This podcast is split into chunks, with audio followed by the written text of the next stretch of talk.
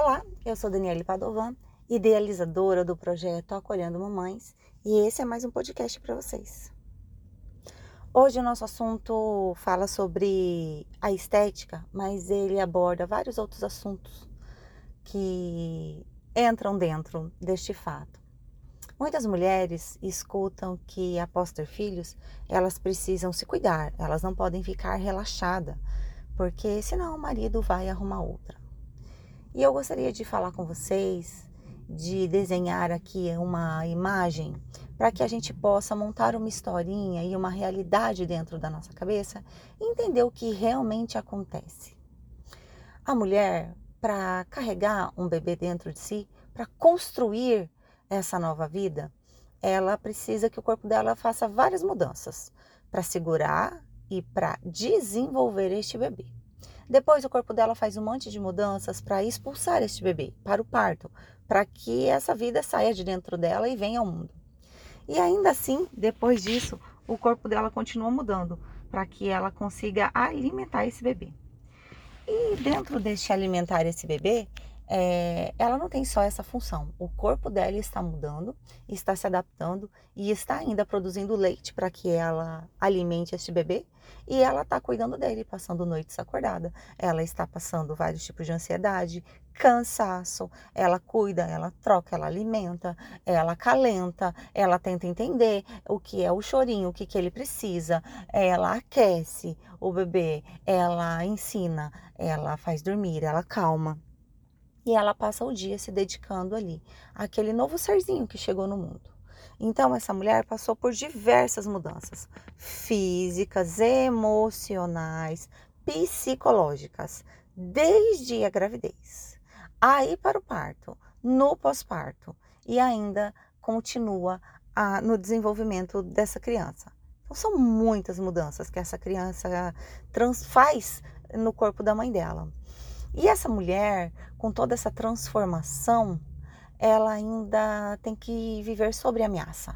Ela vive sob a ameaça de ser abandonada, ela vive sob a ameaça de ser traída, porque tudo isso que ela está fazendo provocou no corpo dela uma mudança que não é agradável aos olhos da sociedade, não é agradável aos olhos de quem não viveu, de quem não está passando pelo que ela está passando. Eu gostaria de dizer que isso é inaceitável. Primeiro, porque não é da vontade dela, não depende dela e não é porque ela está relaxada que o, as mudanças do corpo dela é, aconteceram. Então, existem vários fatores. Vamos lá. O seio dela cresceu e diminuiu, porque ele produz o leite e ele esvazia, ele produz o leite e ele esvazia. Ela tem mastite, ela tem empedramento, ela tem uma série de coisas ali naquele processo. E isso pode provocar uma lesão na pele, que é chamada de flacidez, ou o rompimento dessa pele, que é chamado de estria. E isso não é passível de boa vontade para mudar. Isso não é passível de boa alimentação para mudar.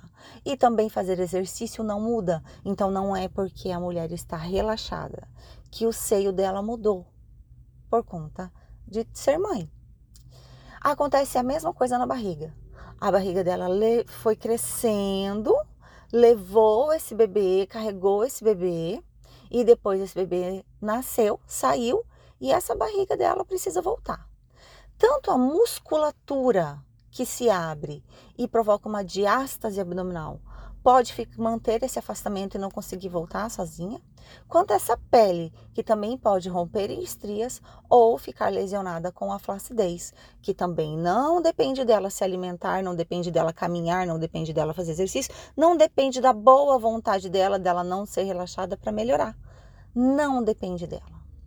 A única coisa que talvez ela possa fazer algo, talvez, porque cada organismo é único e reage de uma forma, seria o ganho de peso. Ela ganhou um peso e aí ela para perder este peso, talvez, se ela tivesse tempo, rede de apoio, é, é, uma rede de profissional para ajudá-la, para conduzi-la nessa perda de peso, para reorganizar esses hormônios que provocaram este ganho de peso, talvez ela consiga voltar.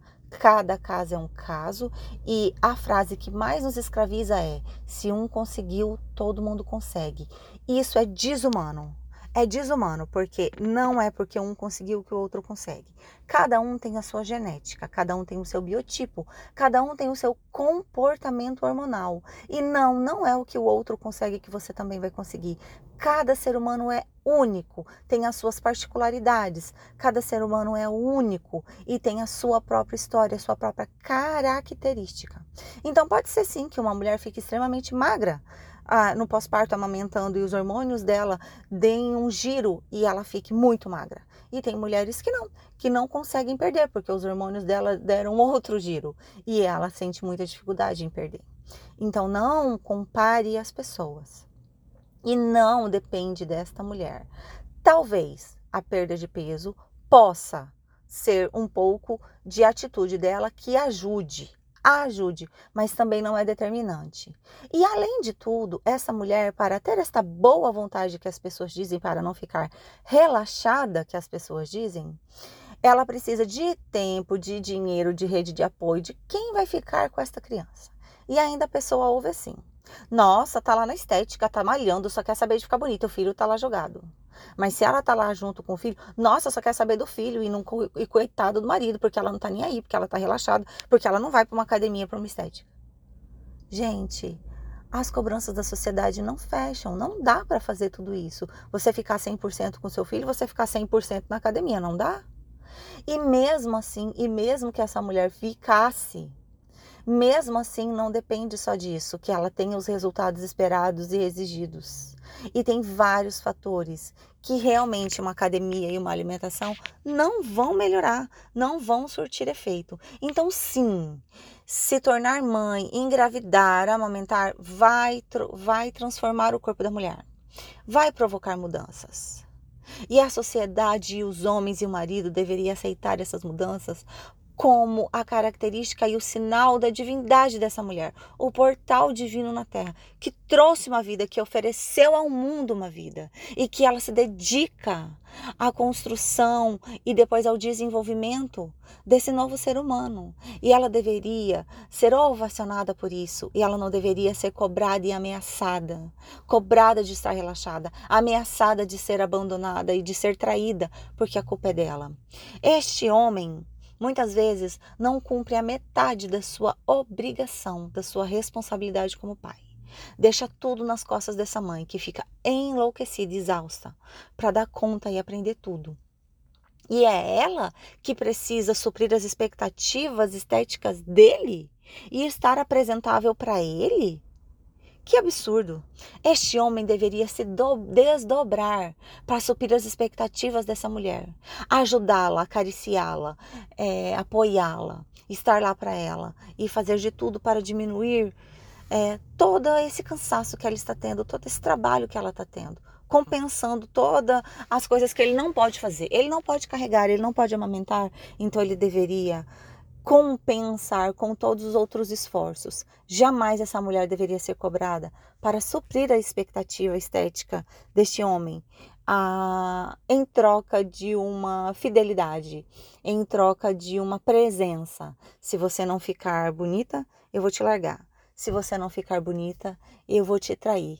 Isso é um absurdo. Nenhuma mulher deveria apontar a outra como relaxada. Nenhuma outra mulher deveria amedrontar a outra com o seu marido vai te largar.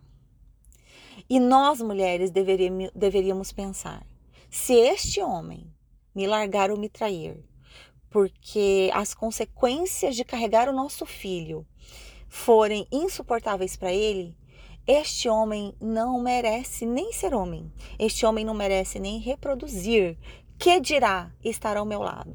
O dia que nós mulheres pegarmos este poder e levarmos esse, ele adiante, nenhum homem ousará nos ameaçar, nenhuma mulher ousará nos apontar, porque o poder é nosso e a força é nossa. Somos nós que carregamos, que temos esse poder de trazer à vida um novo ser, um ser humano. E somos nós que, que desenvolvemos essa criança, que amamentamos, que alimentamos essa criança. Nós deveríamos ser colocadas no pedestal e não, de, e não sermos ameaçadas. Vamos parar para pensar e dizer um basta. Vamos parar para pensar e não aceitar este absurdo. Vamos parar para pensar o quanto isso está errado. Este homem que não ajuda, que não faz a metade, que não é capaz de reproduzir, que não é capaz de alimentar. Este homem que não se dá ao trabalho de aprender a trocar, a levantar, a ficar acordado. Este homem ainda tem o direito de sentar no sofá e dizer: quero isso, quero aquilo, faça isso, faça aquilo, mandar e desmandar? Não é um desequilíbrio, um desequilíbrio, uma disfunção e essa disfunção, ela é uma disfunção emocional, ela é uma disfunção cultural, ela é uma disfunção que precisa ser corrigida. Vão comigo pensar sobre isso? Porque essa outra que ele vai te trocar, quando ela também produzir um novo ser dentro dela, também não vai passar pelas mesmas mudanças? Ela também não vai passar pelas mesmas dificuldades? Ela também não vai passar pela mesma transformação? E depois desse tempo de transformação, de mudança, de adaptação, as coisas não vão voltando ao normal? Não é um período que isso vai acontecer e que depois ele se ajusta? Todas nós passaremos por isso. Umas de um jeito, outras de outro, uma para cima, outra para baixo, uma para um lado, outra para o outro. Mas as mudanças, as transformações e as dificuldades, todas nós passaremos. E aí assim ele vai trocando, trocando, trocando por outra, por outra, por outra, e conforme elas forem passando por essa transformação, ele vai abandonando e trocando, e nós vamos aceitando.